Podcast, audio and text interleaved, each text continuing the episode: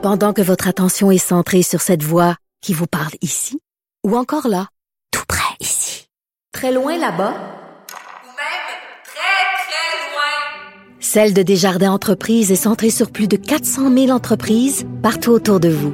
Depuis plus de 120 ans, nos équipes dédiées accompagnent les entrepreneurs d'ici à chaque étape pour qu'ils puissent rester centrés sur ce qui compte, la croissance de leur entreprise. Vous avez 24 minutes dans une journée. Tout savoir en 24 minutes. Pour s'informer et comprendre en 24 minutes, ici Mario Dumont, en compagnie de Vincent Dessureau, des studios de Cube Radio, la station d'affaires publique de Québecor. Voici Tout savoir en 24 minutes. Tout savoir en 24 minutes. Grosse journée dans l'actualité, mais avant de commencer, on peut saluer les, euh, les nouveaux euh, auditeurs qui se joignent à nous aujourd'hui parce qu'on est euh, dans les émissions, euh, disons, en vedette aujourd'hui sur Apple Balado, Apple Podcast, Mario. Oh, Alors, pour ceux qui nous, bienvenue, ouais, bienvenue. pour ceux qui nous Notre découvrent. résumé d'actualité quotidien. Exact. Alors, vous, on fera le tour de ce qui a marqué euh, la journée dans l'actualité, en commençant euh, une fois de plus avec les cas de COVID qui sont en hausse chez nous. Euh, D'ailleurs, tôt aujourd'hui, Christian Dubé l'avait dit, on, vous allez voir, lorsqu'on donnera les chiffres autour de 11 heures, ben, on va atteindre presque 1200 cas. C'était le cas, 1196 nouveaux cas au Québec. Euh, c'est en hausse assez forte parce que si on prend la semaine dernière, le mercredi, c'était 882. Alors, c'est presque 40% de hausse de semaine en semaine. Deux nouveaux décès. Et un chiffre qui montre qu'on ne voyait pas monter beaucoup depuis plusieurs semaines maintenant, c'est les hospitalisations. Fait même plusieurs mois. Euh, plus 12. Euh, Ouais, mais ça fait 3-4 jours de suite. c'est ça. Euh, on peut dire facilement 30 patients de plus hospitalisés au total. On comprend qu'il y a des pa- patients qui entrent et qui sortent. Mais on comprend en même temps que pour le nombre de cas de COVID qu'on a eu, mettons, dans les deux dernières semaines, si on se rapportait à pareille date l'année passée avec le même nombre de nouveaux cas, on aurait eu trois fois plus d'hospitalisations. Oui, absolument. D'ailleurs, c'est un seul de plus aux soins intensifs. Alors, on est dans des chiffres quand même assez bas.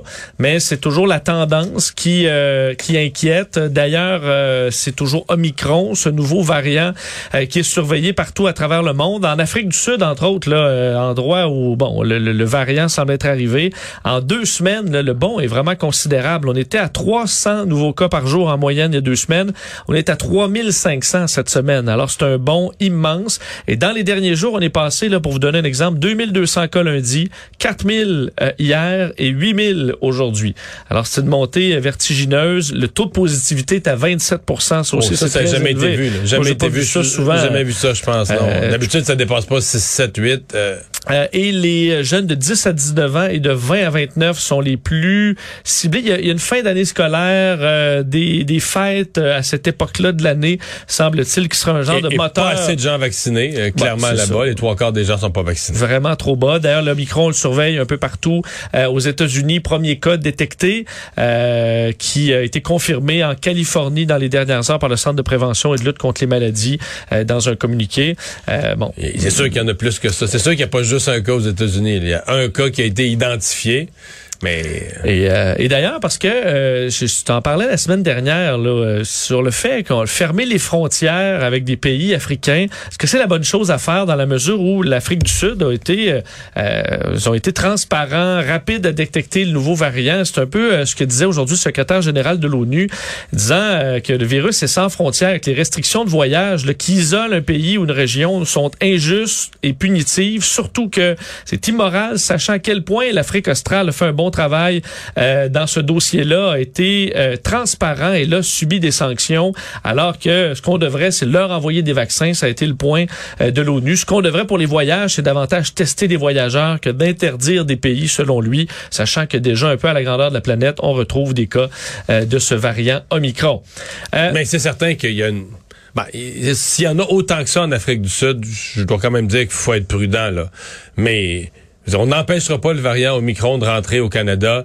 Il est dans à peu près tous les pays d'Europe. Aux États-Unis, ils m'ont fait rire aujourd'hui. Bon, notre premier cas, OK, votre premier cas, imagine. c'est- sûr, Vincent, qu'il y a plusieurs cas du variant Omicron aux États-Unis parce qu'ils ils sont pas détectés, les gens sont pas allés se faire tester. Dans un grand pays comme ça, où il y a tellement de monde qui voyage, euh, s'il y en a des cas dans tous les pays d'Europe, d'un pays de 350 millions d'habitants, les États-Unis, convaincu qu'il y en a plus qu'un. J'ai pas de doute. Là. Statistiquement, je suis sûr qu'il y en a plus qu'un. Absolument. Euh, on peut le croire. D'ailleurs, de, de, Dr Anthony Fauci faisait le point aujourd'hui sur la situation euh, aux États-Unis, alors que chez nous, Christian Dubé, euh, ce matin, a dit s'inquiéter de cette hausse au Québec. elle est revenue sur le dossier de Noël, entre autres. Je vais vous faire entendre le ministre de la Santé sur cette inquiétude par rapport à la montée de cas au Québec. 1200 cas aujourd'hui, j'aime pas ça. J'aime pas ça parce qu'une croissance importante. On revient à notre plus haut de du dernier mois. On n'est vraiment pas fini avec la vaccination des enfants. On n'a pas fini avec la, vaccination de nos plus âgés. Moi, à ce moment-là, je suis dans le quotidien. Les Québécois, je le dis, là, ont suivi les mesures sanitaires. On a un des meilleurs taux de vaccination. On a un des meilleurs taux de pénétration du virus soyons patients pour une autre semaine, puis on reviendra avec des annonces sur Noël. Ouais, parce que là, Noël, euh, Christian Dubé semblait pas du tout enclin à promouvoir des rassemblements plus grands en ce moment-là. Il faudra être patient, euh, pas aller dans le même sens que François Legault euh, hier, voyant les cas monter. Euh, la vaccination des jeunes va bien. C'est 12 000. François, les propos de François Legault doivent être un, mystère, même pour Christian Dubé. Là. Pourquoi?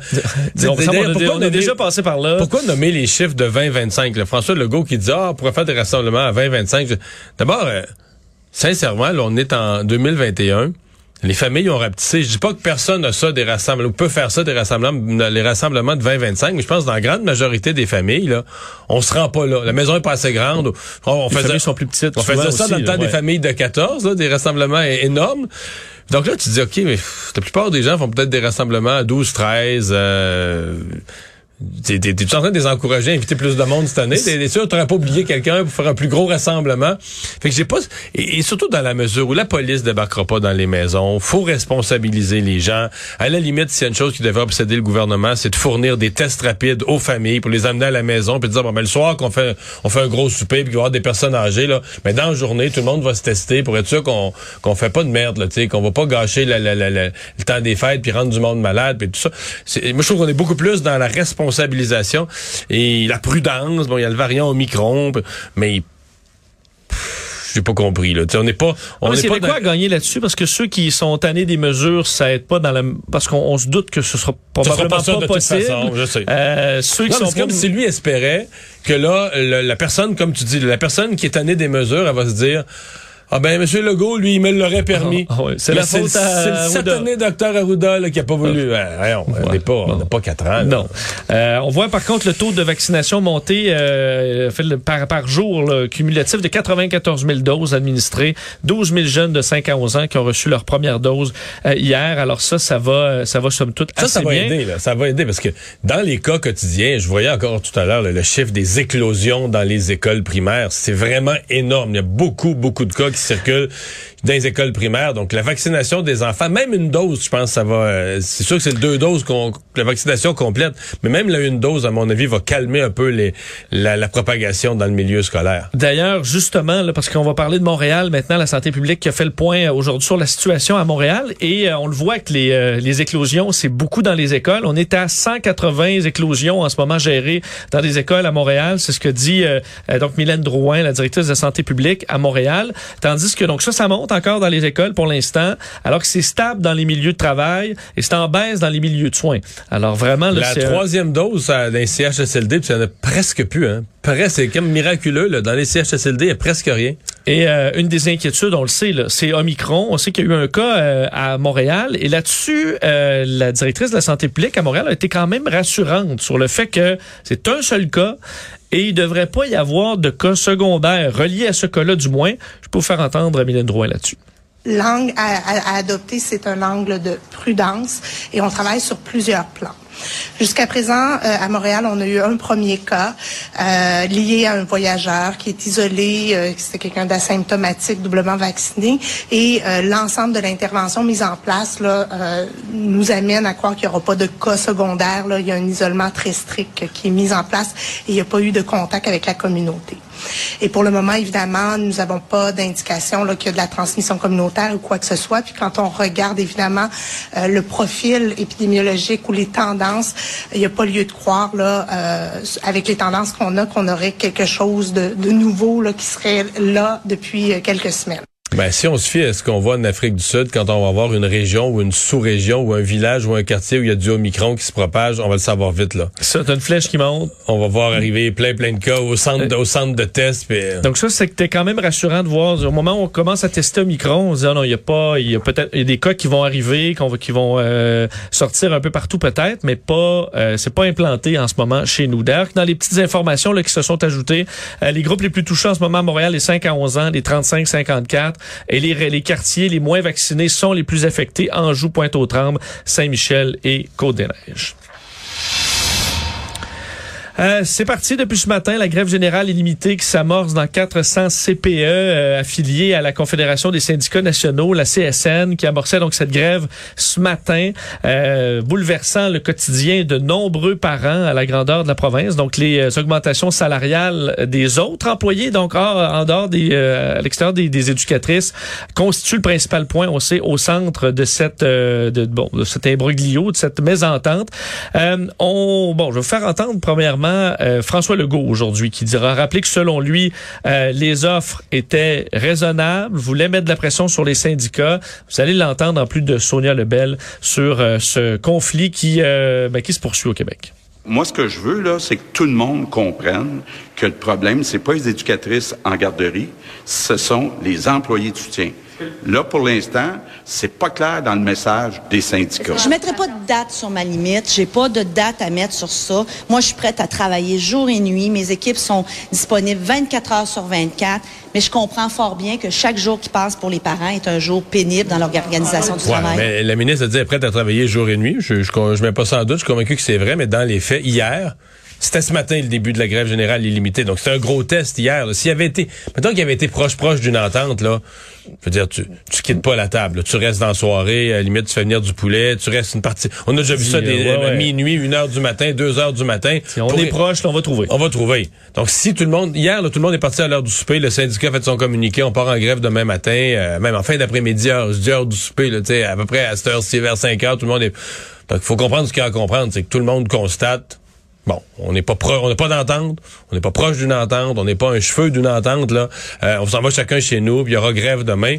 Et ce matin, les propos de François Legault, qui a quand même qui a tout redonné le détail de l'offre, qui a, redonné le chef de 23% C'est ce qui est offert. Donc les, les, les éducatrices, 23% les menant à un salaire de 30 dollars l'heure au, au sommet de l'échelon, des échelons puis euh, que le conflit, puis même le syndicat corrobore ça, là, que le conflit est vraiment au niveau de toutes les autres fonctions administratives, entretien ménager, cuisine, qui sont des fonctions importantes, à qui on offre une bonification salariale aussi, mais pas du même ordre. L'ajustement, en fait, des 23% je pense que j'ai jamais vu ça. J'essaie de me souvenir d'une négociation où on a donné des augmentations. Parce que là, on dit c'est un rattrapage. Il y avait, c'est vrai, c'était des gens qui étaient pas, étaient pas très bien payés, mais quand même. Tu peux pas dire que c'est un automatisme. Ben, 23% on le donne à tout le monde. Puis là, tu arrives à un point où j'écoutais ce matin même l'opposition euh, Québec solidaire qui questionnait François Legault. Puis, tu sais, que l'opposition dit si eux étaient au pouvoir, parce que là, ce qu'ils demandent essentiellement, c'est arrêter de négocier le gouvernement, donner aux syndicats ce qu'ils demandent. C'est OK, s'ils gouvernent... Euh ça va bien aller. Il n'y aura pas de conflit. Il n'y aura pas de conflit, pas de grève. Parle-moi de ça. Ça va bien aller. Ça va bien Mais aller. Ça va, c'est ça. Il y aura une facture au bout de ça. Euh, il y a la question, Mario, de l'appui là, des parents. On voyait bon. dans des chiffres ce matin là, que 40% des Québécois, euh, dont 52% des parents appuient les travailleuses des centres de petite enfance. Euh, Je pense que c'est globalement vrai. Un. J'ai deux remarques. Un, est-ce que ça va s'effriter dans une grève générale qui pourrait durer des semaines? Là, je prépare les gens. Moi, je pense pas. Je pense pas qu'il y aura une loi spéciale. Là. Je pensais pas qu'il y aura une loi spéciale demain matin. Donc, moi, je pense à un conflit qui s'étire. Un. Deux. C'est toujours traite un sondage. Tu demandes aux gens est-ce que vous appuyez le, le, le, disons la spontanéité des gens, c'est de dire oh, oui, là, ils gagnent pas beaucoup ce monde-là, on les appuie là. T'sais, on appuie mmh. les éducatrices, ils font un bon travail. Bon. Si on avait reformulé la question, ben tu peux peut-être dire que ma question est biaisée, mais si tu avais formulé la question avec les faits, là, en disant ben là, les éducatrices on leur offre 23% euh, on n'offre pas la même chose aux autres employés de soutien. Euh, pensez-vous que ça justifie la grève? Est-ce que tu aurais eu le même 52% Parce que tu sais, la question est générale. Est-ce que est-ce que tu appuies oui. les est-ce que tu appuies les éducatrices? Mais une fois que tu dis dans la question, on leur offre 23% d'augmentation de salaire, mais là, on leur offre pas de... Ouh, Pas sûr qu'on aurait le 52% Peut-être que ça nuancerait que les gens, en entendant la question, se diraient, ben, tabarouette, là, 23% c'est bon, on est content pour eux autres. Peut-être même que certains trouveraient ça beaucoup, là, tu sais. Ben, je vais te faire entendre Mathieu Lacombe, le ministre de la Famille, qui avait exactement ce propos-là à la sortie du Conseil des ministres tantôt, parce qu'on lui a demandé, ben, vous voyez, les, la population, en grande partie, euh, donne son appui aux éducatrices. Ben, il a dit, en gros, que lui aussi, il, il, appuyait les éducatrices. La question, c'était davantage la, la, question qui allait être posée. Euh, je vais vous faire entendre Mathieu Lacombe là-dessus, qui confirme également que, ben, une loi spéciale, lui, euh, il n'en veut pas. Moi-même, je les appuie. L'ensemble du gouvernement, on veut les appuyer, mais là, à plus de 20% d'augmentation, 23% dans certains cas, pour certaines éducatrices qui font 40 heures, grève générale illimitée, moi, je vois que ça fonctionne. Mais, mais je veux dire, votre patience, c'est quoi la limite de votre patience? Là, vous voulez me parler de loi spéciale? On vous le dit, on est clair? OK, ben, c'est parce que là, euh, souvent, on se fait questionner. oui, mais, mais, je veux juste être clair, là, parce que nous, là, euh, d'entrée de jeu, on n'a jamais dit on envisage la loi spéciale et là, ça sort comme ça. Moi, je vais être clair, là. On veut régler ça de façon négociée, Mme Lebel et moi. On n'a pas du tout l'intention d'aller vers une loi spéciale. Moi, je m'attends pas à une loi spéciale. Donc, euh, c'est un conflit. C'est pour ça que c'est un conflit. Pour que les partis reviennent à la table, euh, un peu plus négociable, des fois, ça prend une, ça prend une fatigue, ça prend une durée de grève. Mais c'est épouvantable pour les parents, j'en suis bien conscient. Mais c'est peut-être euh, peut-être la grève qui est malheureusement nécessaire dans un domaine où les relations de travail sont très difficiles depuis des années, où il y a des grèves, des menaces de grève, des journées de grève à répétition depuis depuis 15 ans là, et plus. Peut-être que c'est la grève qui va permettre d'avoir la paix ensuite. Tout savoir en 24 minutes. Euh, c'est aujourd'hui qui était présenté à l'Assemblée nationale euh, le projet de loi 15 qui euh, vient bon modifier la, direction de la protection de la jeunesse au niveau de son mandat, de ses enlignements, où on va donc le, point central, l'intérêt des enfants confiés à la DPJ devient l'élément primordial de toutes les décisions les concernant. S'il y avait un certain flou selon Lionel Carman, le ministre, avant dans l'ancien texte où on disait que c'était le retour vers la famille qui était primordial. Or, ce n'est pas toujours ce qui est bon pour l'enfant. Euh, on dit dans certains cas, là, c'est important de rester dans une famille d'accueil, par exemple, plutôt qu'être euh, transféré à plusieurs reprises. Ben, que je pense qu'on définit un peu plus dans le ce qui est bon pour l'enfant une notion de stabilité. Là. On avait cette fameuse métaphore des enfants barouettés, passe-moi passe l'expression québécoise, mais envoyés d'un endroit à l'autre, déplacés. Et ça, je pense qu'on vient mettre ça dans la balance en disant un enfant peut pas vivre ça. Euh, oui, à un moment donné, il peut ta famille d'accueil, si, si les choses se sont bien replacées dans sa famille, on va le retourner dans sa famille mais pas un préjugé favorable à la famille au point de dire ah ben là on va l'essayer une semaine ou deux puis là ça va pas puis on le retourne puis on le ramène puis on le retourne puis on le ramène ça un enfant peut pas vivre ça. Non, on dit si euh, l'important là c'est la famille mais seulement si c'est dans l'intérêt principal de l'enfant et non pas des, des, autres membres de la famille en quelque sorte. Euh, dans les autres points importants là, les renseignements confidentiels qui sont détenus par des organismes ou par des professionnels pourront être communiqués à la DPJ à toutes les étapes de l'intervention si on juge que c'est important. On ne va pas perdre un enfant parce que quelqu'un qui avait euh, qui devait respecter la confidentialité d'un dossier a gardé une information qui était importante. Donc, on pourra partager avec des partenaires, avec la DPJ, des informations importantes sur mm. euh, les enfants, parce que dans le dossier de la fillette de Granby, ça aurait pu faire la différence, possiblement, d'avoir une meilleure communication entre des intervenants mm. et la DPJ.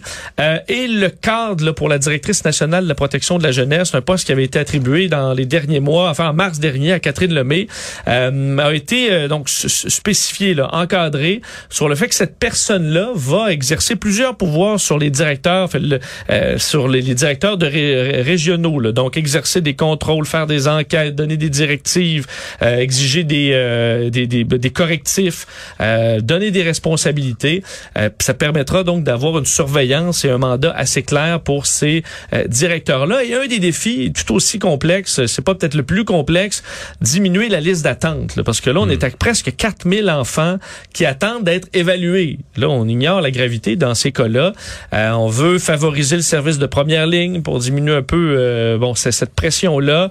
On est capable d'embaucher, par exemple, mais on a de la difficulté à garder les gens plusieurs années. Il y a une stabilité de personnel. Là. Quand tu as 17 intervenants qui passent dans le même dossier dans l'année, chacun de ces intervenants-là euh, intervenants connaît pas vraiment l'enfant, connaît pas vraiment la situation. Là, il relit le dossier, les notes du précédent s'il y a vraiment, vraiment un besoin de stabiliser les équipes, d'avoir le même personnel qui s'occupe des mêmes enfants pendant des durées significatives. Autre annonce importante euh, dans un sujet tout aussi important, la violence conjugale. Geneviève Guilbeault, la, euh, donc la, vice-première ministre et ministre responsable de la sécurité publique, lançait et annonçait un nouvel outil euh, contre la violence conjugale au Québec. Il y a plusieurs mois, on avait annoncé une série de d'investissements, entre autres dans des organismes, par exemple, pour essayer de lutter contre la violence conjugale. On y va vraiment avec un outil très technique, là. un bracelet anti-rapprochement. Donc, un ex-conjoint, par exemple, porte un bracelet au poignet à la cheville et la bon l'ex-conjointe, une conjointe oui, il peut être à la maison aussi là. Il peut pas s'approcher de la maison, il peut pas s'approcher, il peut être dans un lieu physique. Exact. Et si euh, ben, les deux les deux appareils se rapprochent trop, il y a une alarme pour la victime et pour les services de police aussi qui pourront intervenir. Donc là tout ça va arriver à partir du printemps 2022, un pré-projet dans la région de Québec et ensuite ce sera étendu euh, à la grandeur de la province dans les prochaines années. Je vous fais entendre là-dessus Geneviève Guilbeault qui voulait surtout euh, spécifier à quel point c'était, selon elle, précurseur comme technologie, puisque très peu de pays dans le monde l'utilisent. Et quand je dis que le Québec va être un précurseur, il n'y a aucun bracelet anti-rapprochement en ce moment qui est utilisé au Canada. Il y a six pays dans le monde qui l'utilisent et désormais le Québec va s'ajouter à ces pays-là qui, euh, qui justement utilisent déjà le bracelet. Donc c'est vraiment historique. Quand je vous dis que c'est historique, ça l'est pour vrai. On se lance dans quelque chose de nouveau. Ça fait des années que des femmes réclament le bracelet anti-rapprochement. Moi, je crois à ça dans le sens que moi, je, je, je, je, suis toujours sceptique avec ces directives des juges, de ces ordonnances des juges, pas le droit de t'approcher en dedans de tant de kilomètres, puis tout ça. Souvent, c'est brisé à de multiples reprises aussi. Ben, c'est brisé à de multiples reprises, de un. De deux, ben, pour celui qui veut vraiment faire du mal, battre ou tuer ben, la directive, c'est une farce. Si tu as l'intention de commettre un geste plus grave de violence, ou, je veux dire, la directive, c'est la, 48e de tes préoccupations. Tu as l'intention de poser un geste qui est infiniment plus grave que contrevenir, à, contrevenir à l'ordonnance du juge sur le, kilomètre de distance. Donc, c'est... Tu veux avoir quelque chose de concret qui rend l'ordonnance du juge euh, vraiment applicable, ben il faut que tu donnes les outils technologiques, puis ils existent euh, aujourd'hui. Euh, autre dossier quand même d'importance, puisque euh, à la Chambre des communes aujourd'hui, Mario, euh, la, fait la Chambre a voté à l'unanimité pour la fin des thérapies de conversion au Canada. Et ça s'est fait plus rapidement que prévu en raison de l'intervention des conservateurs qui ont décidé, c'est le député conservateur Rob Moore qui s'est levé en Chambre pour dire, euh, fait pour proposer l'adoption en deuxième et troisième lecture sans débat. En accéléré. Euh, en accéléré. Donc ça a été adopté instantanément. Mais je pense que les conservateurs ont joué un tour aux libéraux parce que je dis pas que je compte totalement les théories Toi, tu fais toujours le jeu politique. Là, mais oui, mais c'est juste ça. Parce que, OK, parce que Vincent, sincèrement, là, oui. Euh, les théories de les, mettons au Québec, y a-tu beaucoup de ça là, des, des thérapies de conversion? Est-ce que est-ce que le milieu gay mettons à Montréal Moi mettons j'ai été député, j'ai rencontré des associations de gays tous les ans, jamais ils m'ont parlé de ça. Non. Comme étant, et, on, et, ça existe, mais c'est au Canada, peut-être dans des euh, milieux religieux. Je dis pas que la loi la loi est correcte, c'est correct qu'on ait ça au Canada, mais les libéraux donnent une importance à ça comme si c'était l'affaire que tout le monde souffre de ça puis dans les, les Ça change pas la vie de beaucoup de Canadiens aujourd'hui ça. Non, c'est ça. Et on y a donné une importance grande parce qu'on savait que ça divisait le caucus conservateur. C'est pour ça que les libéraux le but de ça, c'était de voir les conservateurs mal à l'aise, les conservateurs religieux se dépêtrer, puis les conservateurs ont décidé, ben, passe-le là. Puis là, ben, comme c'est comme si la fête est finie, il y a personne qui est mal à l'aise. Tu peux pas dire dire les conservateurs sont méchants. Il était super content aujourd'hui. Ben oui, mais ça saluait d'un côté comme de l'autre. On jouait de la comédie un peu. Bon. Euh, donc, ils ont joué de la comédie un peu, puis ils ont joué un tour aux libéraux en disant, regarde, là, vous nous étirerez pas ça pour nous écœurer pendant des jours. Rappelez quand même que ces thérapies de conversion qui sont discréditées par tout le milieu ah, ben médical, qui ben visent à changer d'orientation sexuelle. Et cette nouvelle version, ben, ça a été trois fois mort au feuilleton, entre autres en raison de des élections, ce qui était dénoncé par les conservateurs en disant, voyons, vous dites que c'est important, puis à chaque fois, ça, à chaque fois que ça tombe, la nouvelle version est même encore plus sévère, donc interdit la publicité, la pratique de ces thérapies, mais interdit également aux adultes de chercher volontairement à suivre ce genre de euh, thérapies qui sont jugées comme étant cruelles et euh, dégradantes. Euh, un mot en terminant, Mario, sur un télé-évangéliste. Je sais pas si tu as vu cette histoire. Marcus Lamb, fondateur du deuxième plus grand réseau de télé chrétien au monde, qui touche des centaines de millions de personnes dans le monde. plus de 100 postes de télévision chrétiens. Marcus Lamb, 64 ans, un anti-vaccin euh, qui sortait, bon, lui, sur le réseau, là, toutes sortes de d'histoires fausses comme quoi le vaccin était pas efficace, comme quoi le vaccin avait des objectifs cachés, vantait l'hydroxychloroquine, tous ces médicaments-là qui n'ont pas fonctionné. Mais il est décédé de la COVID-19 dans les derniers jours, lui qui souffrait de diabète. Et on l'avait traité pourtant avec l'ivermectine et l'hydroxychloroquine, sans succès. Euh, et son fils est sorti aujourd'hui pour dire qu'il avait été victime d'une attaque spirituelle de l'ennemi qui cherchait donc à prendre son père pour, euh, bon, pour lui nuire, vu qu'il tentait euh, de, bon, C'est qui l'ennemi? C'est Belzébuth? ben, il l'a pas dit, c'est pour ça que je, je sais pas s'il parlait du diable ou s'il parlait de Bill Gates. Je l'ai pas compris. Mais il dit, il a été tué son père, c'est pas parce que ben, il- la COVID c'était réel, puis que l'ivermectine ça marchait pas. Euh, lui, ça l'a pas ch- chambranlé là-dedans, mais euh, quoi la victime de ces fausses informations. C'est quoi la petite musique genre dou, dou, dou, dou, dou? Un peu ça. Résumer l'actualité en 24 minutes, c'est mission accomplie, Vincent.